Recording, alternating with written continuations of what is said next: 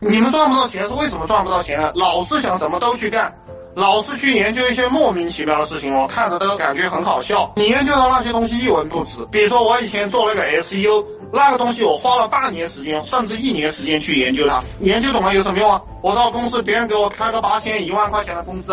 我不是有神经病的，对不对？你研究透彻了没有用的那些东西。当老板，你就是要研究我告诉你的这些莫名其妙的东西，就是很虚的东西。比如说你发展团队，你招过来的人，你不要告诉他怎么操作，懂吗？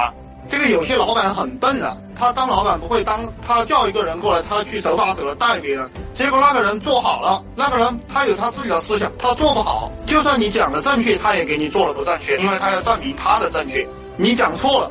他要鄙视你，然后他做事情又不认真，你不需要教他什么的。比如说我招个人来，他是做网络推广的，我就说你是做网络推广的，你就去做了。他来问我啊，老板这个怎么推广啊？